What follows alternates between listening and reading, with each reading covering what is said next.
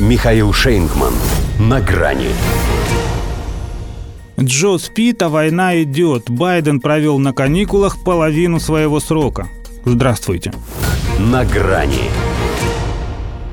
Едва придя в сознание ради подписания архиважного для него, пусть и бесполезного для страны, акта сокращения инфляции, Джо Байден вновь исчез с радаров. Мелькнул только в уикенд на публике в Белом доме, когда после нескольких безуспешных попыток произнести фамилию доктора заставил зал хором скандировать «Бетаньоли!» и опять как сквозь землю. С ним и прежде такое случалось, но сейчас-то время горячее, без пяти минут предвыборное. Вот Национальный комитет республиканской партии исключительно ради интереса и решил подсчитать, как часто демократический президент США залегает на дно глубинного государства. Сегодня 93-й день отдыха Байдена в этом году. С момента вступления в должность он провел на каникулах 228 дней. Между прочим, половина того времени, что прошло после инаугурации. Хотя все логично. Работа нервная, вредная, стало быть, день за два. Так что сходится если не считать, что он и в будни больше спит, чем трудится. С другой стороны, Джо спит, а служба идет. Более того, даже идет война, поскольку подмахивать платежки на вооружение укронацистов он может и с закрытыми глазами. С очередной на 775 миллионов долларов, по всей видимости, именно так и поступил. Ну ладно, республиканцы, они лица заинтересованные, но и газета «Нью-Йорк Пост» добавила своих параллелей – сравнила, что за 19 месяцев президентства Байден предавался неге больше, чем любой из его ближайших предшественников.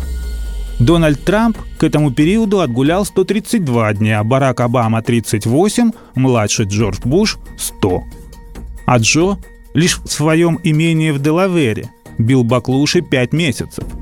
Он и сейчас там. Это после недели, проведенной с семьей в Южной Каролине на берегу Атлантического океана. Впрочем, в администрации США всегда подчеркивают, что ни один американский лидер не освобождается от обязанностей на время отпуска. Регулярные брифинги по нацбезопасности, консультации с помощниками, иначе говоря, рука на пульсе. Только у этого на его собственном пульсе и рука врача. Этой, как ее то бишь, Берте, Бретель, Баталь, опять требуется помощь зала. Хотя тоже берет работу на дом – или, как выражается о его времяпрепровождении пресс-секретарь Карин Жан-Пьер, «Я думаю заботиться об интересах простых граждан». Лучше бы сказала «я надеюсь». Между тем, журнал Nation признал ежедневно дряхлеющего президента Соединенных Штатов олицетворением упадка Америки. Такая же старая поношенная субстанция, весь смысл существования которой сводится лишь к стремлению доказать свою живучесть. И каждый раз это заканчивается либо одним позором, либо с горем пополам. Так что, может, американцы и не вздохнули с облегчением, когда Байден вдруг укатил на Атлантический остров. Их же сразу предупредили, что это всего лишь на неделю. Но многие, наверное, захотели, чтобы на этом острове не было календаря. До свидания.